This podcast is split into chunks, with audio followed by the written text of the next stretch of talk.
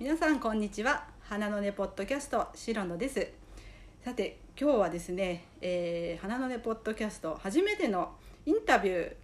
となります。はい。えー、っと今日は花の根に来ていただいた来て何回か来ていただいている松原エマさんに来ていただきました。ありがとうございます。よろしくお願いします。お願いしますえ、っとですね実は今、えー、っと今月の7月の今日7月27日なんですけれども今あの花の音が7月の花の音がちょうど終わったところでして終わってからあのエマさんにインタビューをしているところです。でここには花の音に参加してくださった、えー、他の皆さんもね、あのたくさんの方が周りにいらして、えー、今拍手をしてくださってねあの一緒に聞いてくださって盛り上げてくださいます。ね、ありがとうございます。じゃあエマさんちょっと軽くね自己紹介していただいてもいいでしょうかね。えー、っとどこどの辺からあの人生があまり長いのでずっとだいぶ時間かかるんですけど 全部言うとねあの大変だと思いますのでそうですね簡単に簡単にっつってもねじゃあお名前あ松田エマと言いますえー、っと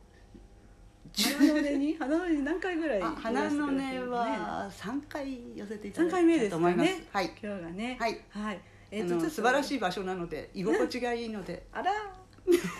ありがとうございます。あのちょっとね声だけでは伝えられないんですけどエマさんすごいあのかっこいい素敵な方であのですね髪は金髪でピシッとこうね短く整えていらしてお洋服も自分であのバリカン買ってやったら後ろが虎刈りみたいになってしまうご自分でやってるんですかこれ？はい。えー、であのほっとくと三つ、三毛猫みたいになるのでえ。えっと598円のヘアカラーですね。そうなんですか？いや全然そう見えませんけれども。いやそしたら抗がん剤の後髪の毛が減ったら地肌が見えるのでできるだけ明るい色にしました、そうなんですね、はい、あでもすごい素敵ですよ。もうねお洋服も、ね、今日はスカートでいらっしゃるけど前はねこうパンツのビチっていうこうのでいらしたようなはい、夏になると涼しいように使うああそうなんですね。ありがとうございます。じゃあ、えっと、エマさんはね花の根に参加してくださってるんですけれども、えっと、がんの経験者ということであの経験されたということでねいらしてくださってるんですがじゃあちょっとそのご病気になった時のこととか、まあ、その病どういったご病気で、うん、どういった治療されてるとかそういったところからまずちょっとお聞きしてもよろしいですか、はい、えー、っとねもう随分、うんとサバイバーにしても随分長いんですけども、うんうんうん、まずは2011年の、うん、と3月にたまたま自分でえー、っとあこれは何だというので、自覚症状も何もなかったんですけども、うんうん、あのえー、っと左脇腹に、なんかあのとっても硬いものが触れたので何だろうと思ったんですけど、うん、これはただごとのじゃないなっていう感じだったんですけども、うん、たまたまちょうどその時はあの私ものづくりをしてるんですけども、うん、あの作品展とかの支度があったので、えっと、自分のテンションを下げたくないというので、ちょっと時間をずらしてから、えっと診察とかしてもらったんですけども、えっとで地元だとなかなか病院で誰かに会ったりして、えー、っとそういうのは望んでなかったのでできるだけちょっと離れた病院を紹介していただいて、えー、っと一応うんざっとの検査の結果が、えっと巨大膵がんですね。大体、えっと膵臓がもう行き場がなくなってて、え。っと左回り左側の、えー、と腎臓を圧迫して左の腎臓がもう動かなくなっててそれで行き場所がなくなって左脇腹に出てきていたんですけどもそれで水尾だったのでまあ手術はできるのではないかということで、一応5月2011年の5月に、えー、手術し、えー、のために入院しました。そしたら、えー、っと入院実前の入院の時点で卵巣がんが見つかって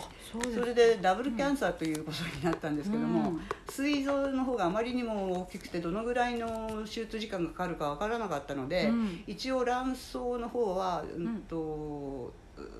まあ、前座手術みたいになってまあ、ざざっと、うん、先に卵巣の手術を。ええそうですね、うん、そんな感じで、一応1か月ぐらいがあの水液が出るので、えっと、絶食で点滴だけで1か月入院してました。うんうんうんう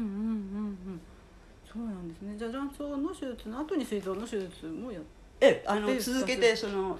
同じ時に同時にあ同じ日にやったんですね、はい、じゃあもうだいぶ長い手術だったんですかね、そう思ったんですけど私できるだけの、うん、と輸血っていうのはしたくなかったんで、うんうん。うん、一応準備はしていただいてたんですけども、うん、あの麻酔が冷めた時がまだ手術台の上で、うんあのまず一番最初聞いたのがあの出血どのぐらいでしたかっていうのを聞いたら、うん、60cc って言われたんで、それであの、うん、輸血はしませんでしたというのがまず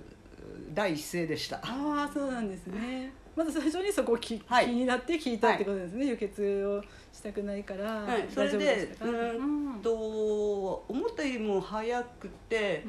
うん、8時半に確か手術室に入って、うん、うんと気が付いたのが15時15分だったんで、かなり短いかったのではないかなと思います。そうですね。卵巣も膵臓も取ってってことですよね、ええはい、えーと、その時に膵臓とうんと脾臓を取りました、うん、ああそうなんですか。うん。そしてまあ手術が終わってその後の治療とかは？それですね、うんと、8月の CT の時点で、うん、えーと、肝臓5箇所転移したんでえーと、うん、肝臓5箇所転移して一応、うん、もう治療がないだろうということで、うん、えーと、新津の病院の方に、あの抗がん剤の、で送られたんですけども、うん。とその時点で8月の23日の時点で嫁が大体誕生日が10月なんで、うん、まあ誕生日ぐらいか、うんと長くてクリスマス、うん、うん、その年のってことですね、はい、そうです。って言われたんでああそうか桜が見れないんだなというのをなんか記憶にあります、それはもうズバリ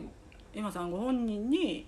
言われ先生から言われたってことですよね、はい、ご家族を経由していやあの家族には一切誰にも言ってないので、うん、あそうだったんですね。それであの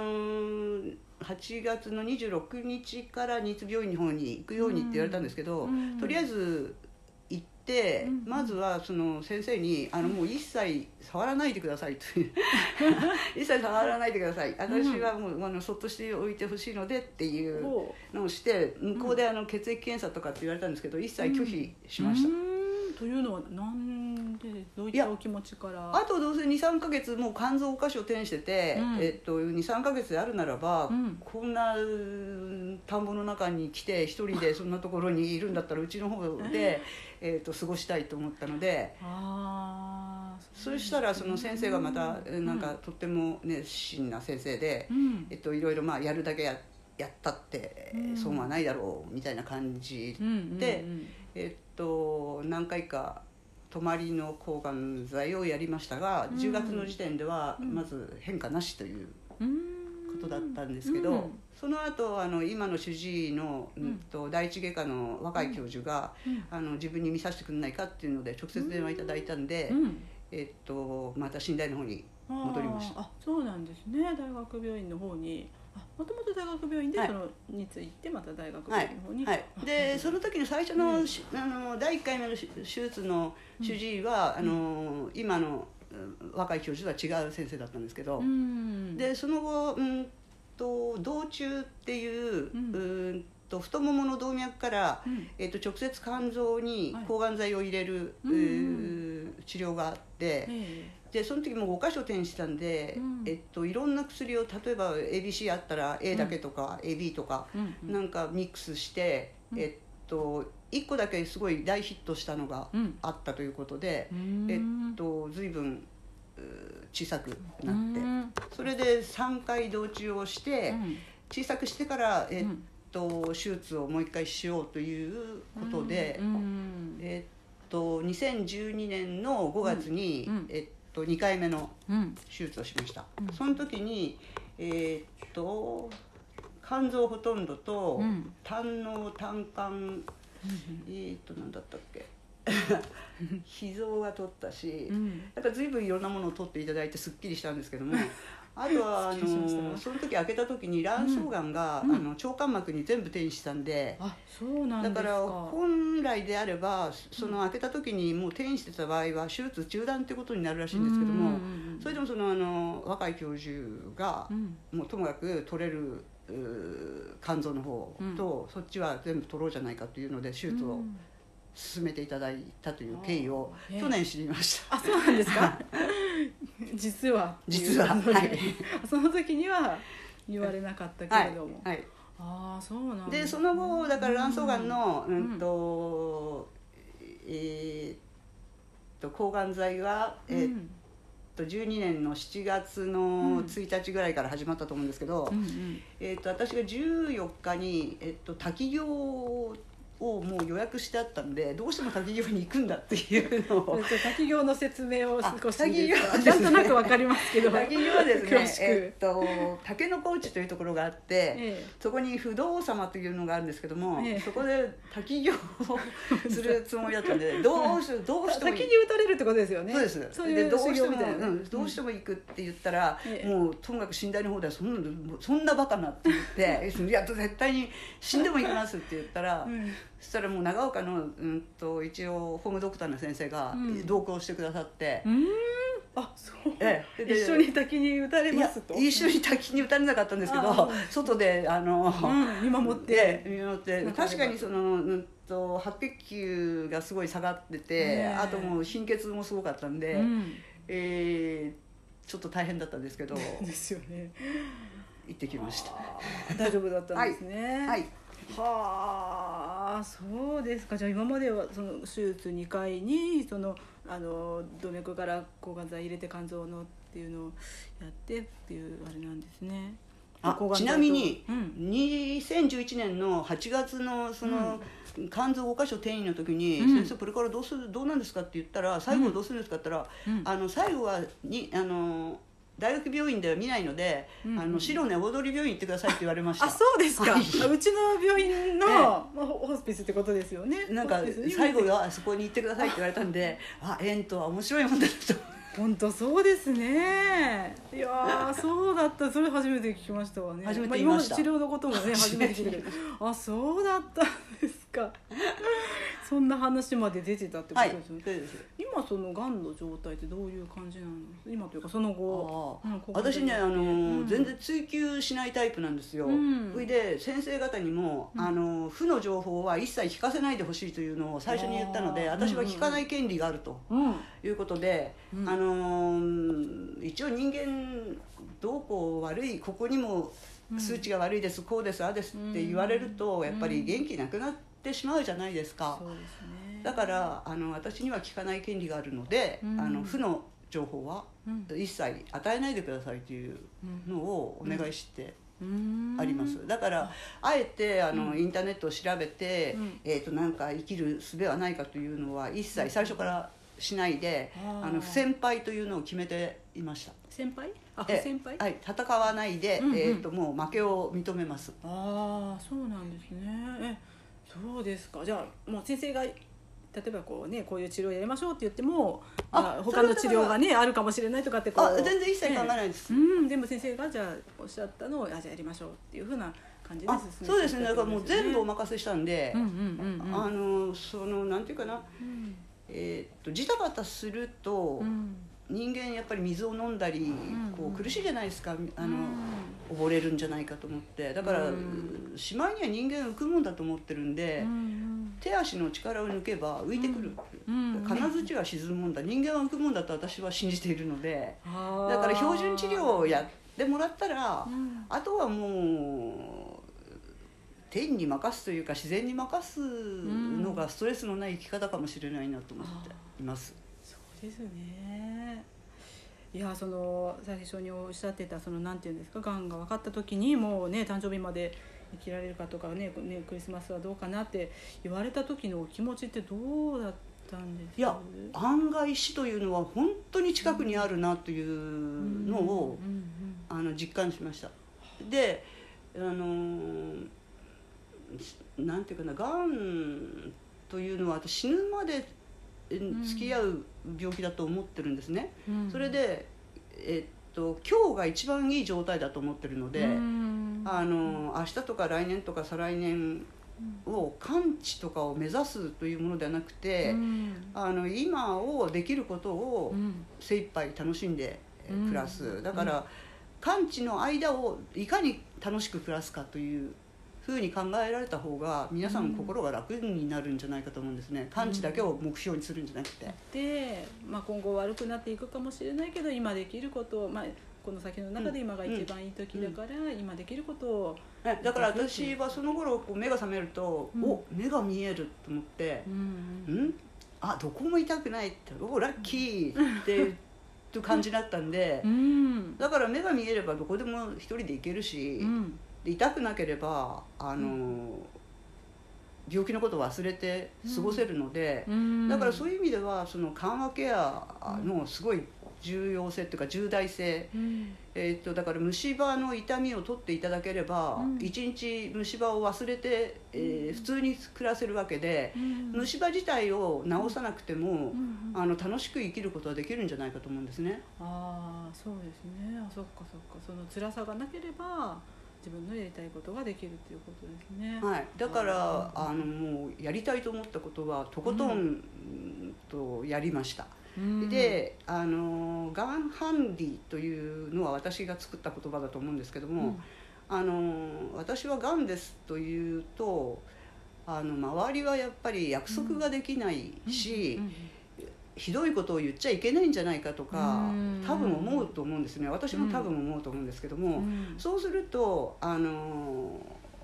なんていうかなちゃんとした仕事ができない。うん。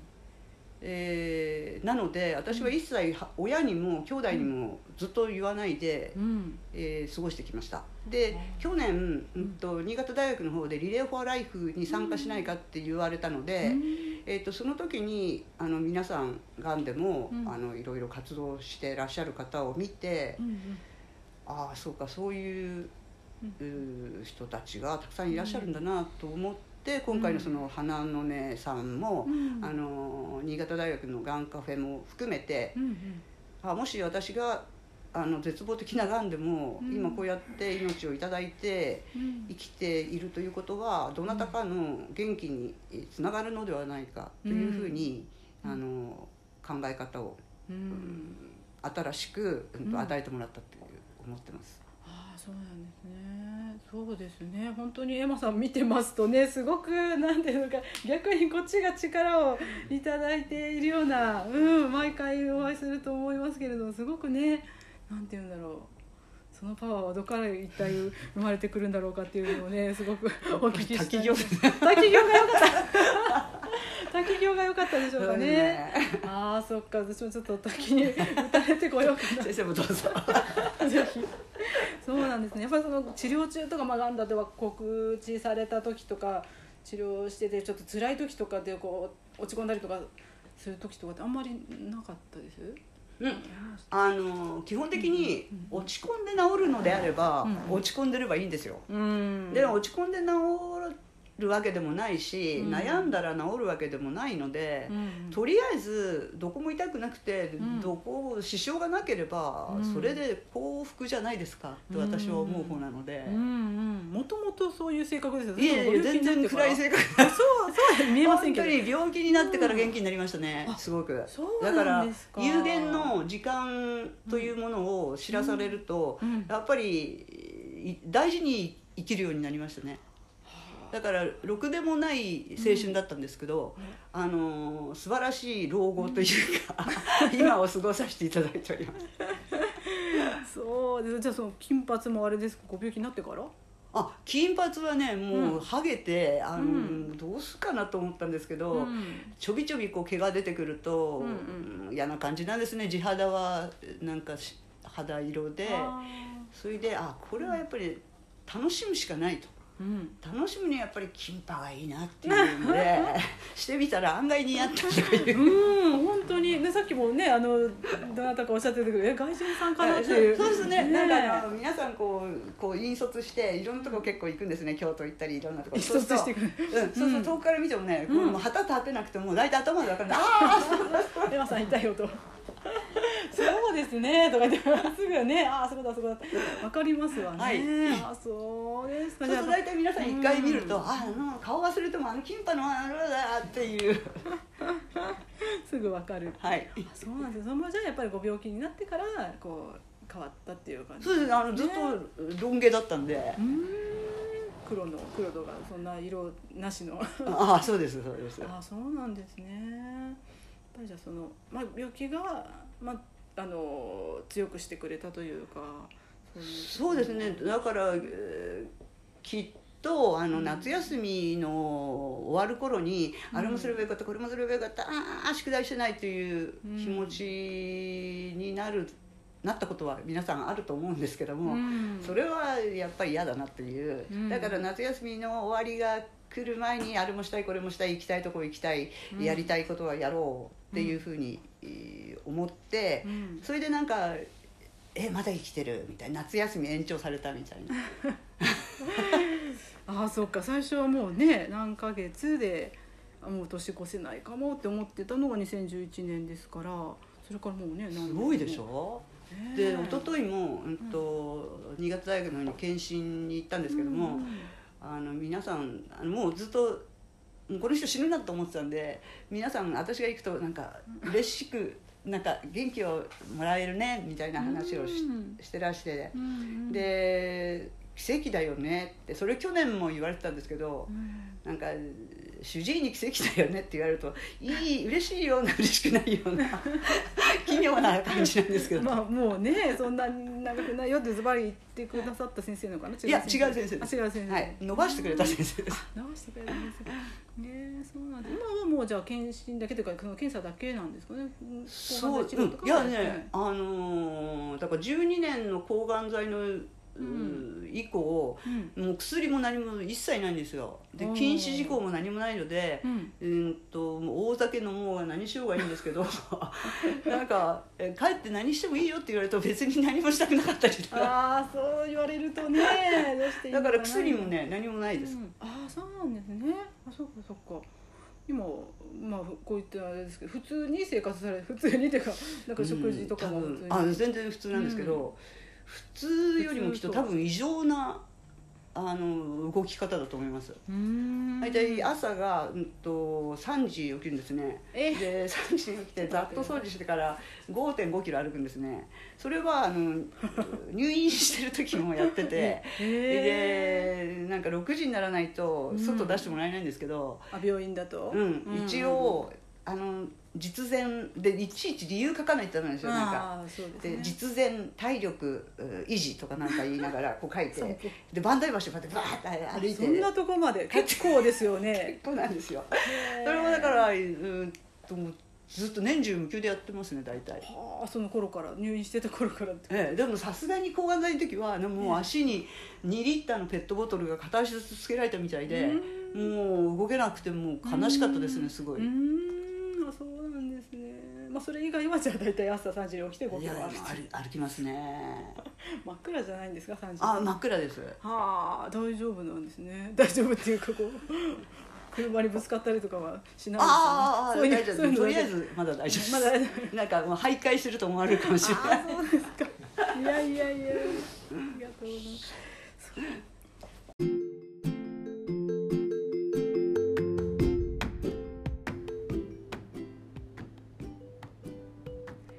て皆さん